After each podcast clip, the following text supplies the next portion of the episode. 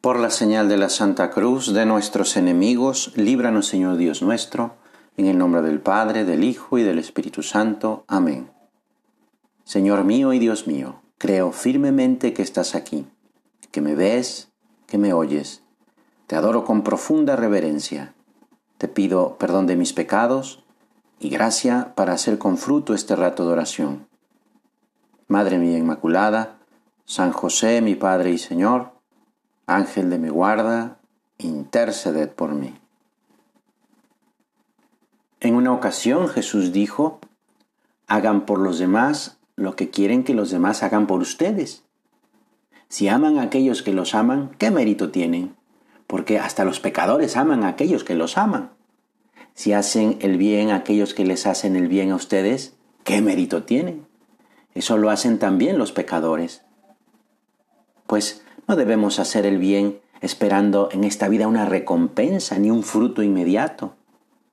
Aquí debemos ser generosos en dar limosna, en dar el tiempo, en ayudar a los demás, en el apostolado, a veces sin recibir nada por lo que hacemos, porque la caridad no busca nada, la caridad no es ambiciosa. Dar, sembrar, darnos, aunque no veamos el fruto ni la correspondencia, ni el agradecimiento, ni el beneficio personal aparente. El Señor nos enseña con estas palabras a dar libremente sin calcular pago alguno, porque nada se pierde de lo que llevamos a cabo en beneficio de los demás. El darnos a los demás nos hace más grande el corazón, aumenta nuestra capacidad de amar y nos da más alegría. En cambio, el egoísmo empequeñece, limita nuestro horizonte y lo hace pobre, corto, feo. Por el contrario, cuanto más nos damos, más se enriquece el alma. A veces no veremos los frutos ni cosecharemos agradecimiento. Nos bastará saber que el mismo Cristo es el objetivo de nuestra generosidad. Y entonces nada se pierde. En otro momento, estaba Jesús con sus discípulos y llegó un joven que se pone frente a él y le dice, Maestro, ¿qué cosas buenas debo hacer para alcanzar la vida eterna? Y Jesús le respondió, Ya sabes, cumplir los mandamientos. El muchacho le respondió, Maestro, todo eso lo he cumplido desde pequeño. Entonces Jesús se le quedó mirando con cariño y le dijo, Pues una cosa te falta. Anda, vende todo lo que tienes Dale el dinero a los pobres, así tendrás un tesoro en el cielo, y luego ven y sígueme. Al escuchar estas palabras, el joven puso cara de triste y se marchó, porque tenía muchas cosas. Esta invitación del Señor es a dejar libre el corazón para llenarlo de Dios. Se trata de cambiar el amor a los bienes por el amor a Jesús se trata de dejar las posesiones materiales para enriquecerse de una manera real y efectiva con bienes eternos. No fue generoso este joven. Se quedó con sus riquezas, de las que disfrutaría unos años, y perdió a Jesús. El Señor, pues, ilumina la alegría, la vida, el dolor, el trabajo, y sin Él nada vale la pena. Mira, en el fondo de muchas actitudes que rechazan o sacan a Dios de sus vidas, no haciendo oración o no frecuentando el trato con el Señor, incluso negando su existencia como si se quisiera tapar la luz del sol, pues uno se encuentra una gran dependencia a lo material, el aprecio a los bienes materiales por encima de todo, y eso impide ver a Jesús que pasa muy cerca. Algunos por estar excesivamente apegados a sus ideas, a sus caprichos, le dicen a Jesús que se retire de su vida, precisamente cuando más cerca estaba y cuando más le necesitaban.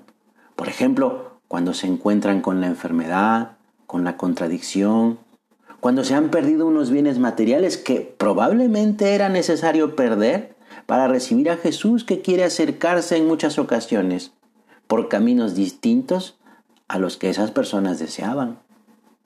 Quizá es que esperamos a Jesús en el triunfo y más bien se nos presenta en el fracaso. Jesús llega en ocasiones por caminos distintos a aquellos por los que le esperábamos. ¿Cuántas veces la lógica de Dios no coincide con nuestra lógica, con nuestros planes? Posiblemente más tarde este joven pues encontraría pues esas falsas justificaciones a su falta de generosidad que le devolverían al menos pues una tranquilidad perdida, pero nunca la paz, porque la paz es fruto de la entrega.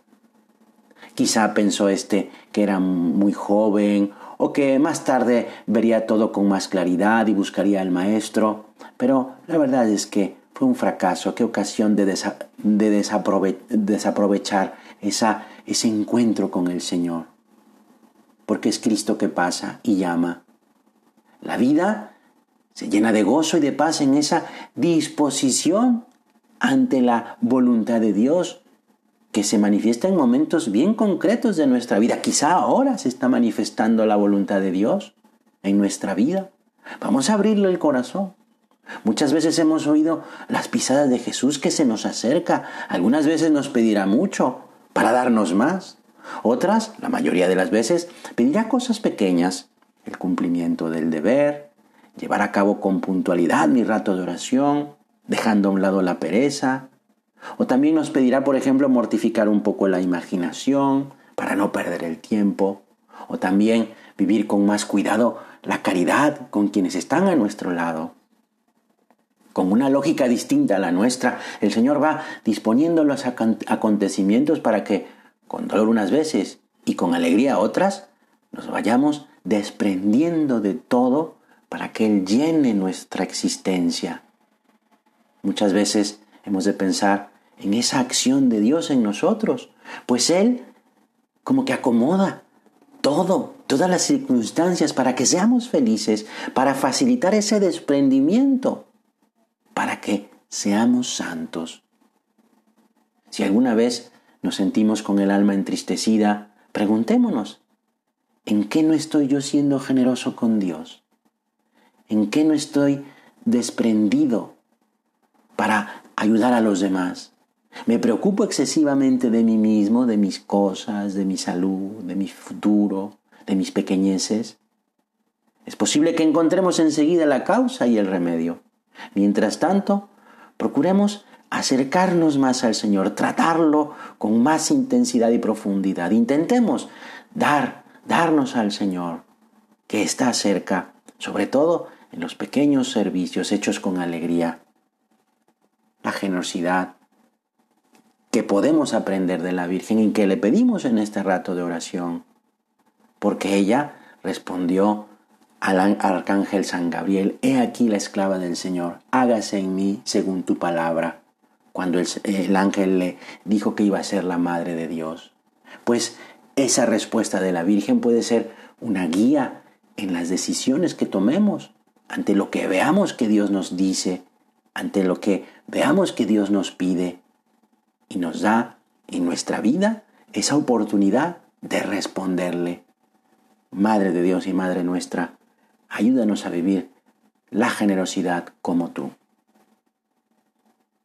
Te doy gracias, Dios mío, por los buenos propósitos, afectos e inspiraciones que me has comunicado en esta meditación. Te pido ayuda para ponerlos por obra. Madre mía Inmaculada, San José mi Padre y Señor, Ángel de mi guarda, interceded por mí.